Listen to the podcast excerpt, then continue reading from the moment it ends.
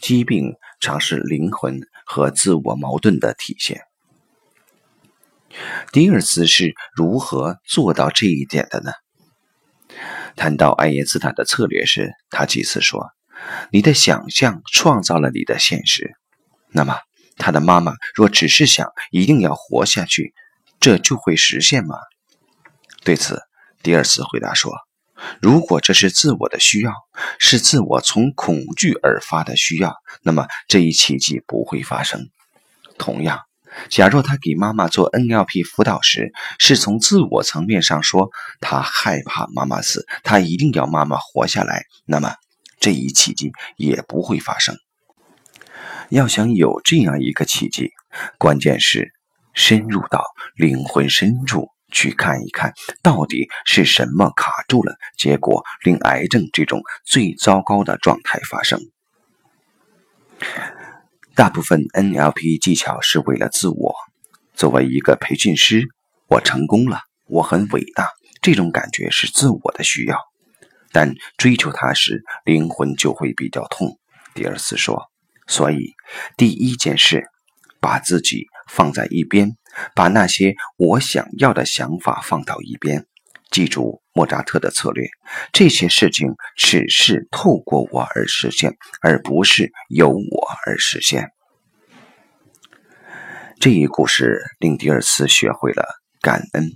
本来他觉得妈妈再多活两年，他就心满意足了。但妈妈最终却多活了十八年，远远超出了他的期望。当妈妈多活到十年时，他和妈妈一起去检查身体，妈妈完全健康，锁骨上的瘤没了，甚至用 X 光都看不出问题。那一刻，他突然意识到，一个不可能的梦。实现了。然而，在如此长的时间里，他竟然连一点感恩都没有过。他曾暗自许愿，如果妈妈能活下来，他会亲吻大地以表达感恩。但他一直没有兑现这个诺言。现在，他决定永远记住感恩，感谢一切。在采访第二次时，我特地问了一个问题。你现在如何看待身体的疾病？他回答说：“疾病的英文 ‘disease’ 的意思即不自在，基本也可以理解为身体的疾病就是内在的不自在的一种反应。”他说：“每一种疾病都是一种表达。当我们压抑一些东西，不允许它在心灵和灵性层面表达时，它会通过身体而表达。”这就是身体的疾病，可以说每一种症状都是一部分自我在说不，但我们不倾听这种讯息，最终他不得不通过破坏性的方式来表达。关于妈妈的疾病，第二次说，他后来的理解是，这是一个很深层次的内在矛盾，是自我和灵魂的矛盾。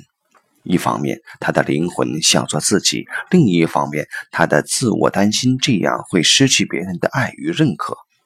这种恐惧迫使他按照别人的意志而活，于是他的生命的最根本动力就被严重压抑了。最终，他的身体用极端的方式向这种活法说 “no”，并且。